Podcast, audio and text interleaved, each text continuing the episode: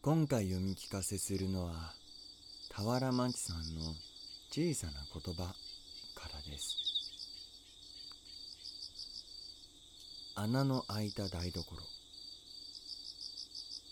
ねえねえどうしてうちの台所には穴が開いてないの？ちょっぴり不満そうに息子が言った。穴？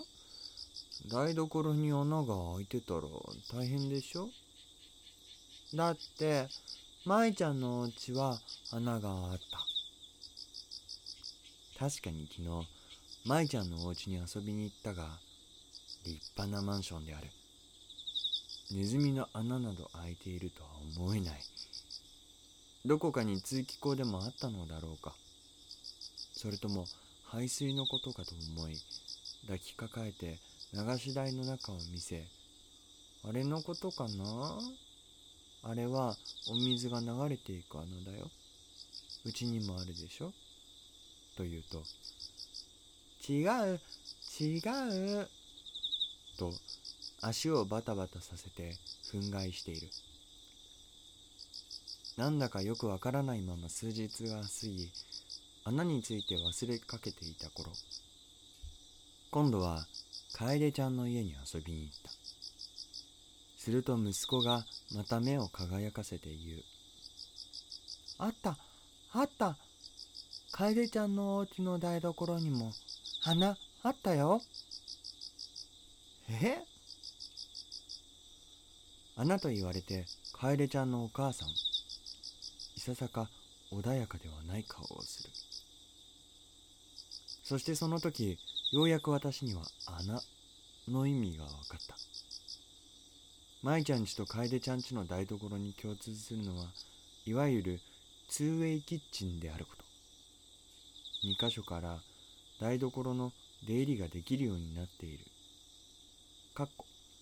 例えば朝の忙しい時コーヒーを入れながら洗濯機の様子をさっと見に行ってきたりできてとっても便利なんだそうだ。リビング側から台所に入り行き止まりだと思っていたのにそのまま洗面所の方へパッと抜け出てしまった。その時の感覚が台所の奥に穴があったというものだったのだろう。それが面白くてたまらないらしく何度も何度も試している。辞書で穴を調べれば反対側まで突き抜けて開いている空所とある。出入り口というのはまあ言ってみれば大きな穴を開けて通り道にしたところ。息子の微笑ましい表現もあながち間違いではないように思われる。しかしそれならば我が家の台所に一つある出入り口だって立派な穴のはずだ。が息子の頭の中ではこの出入り口は穴とは認定されていないところも面白い。やはり穴と呼ぶにはそれなりの意外性がないといけないのだろうか。と考え始めるとなんだか楽しくなってきた。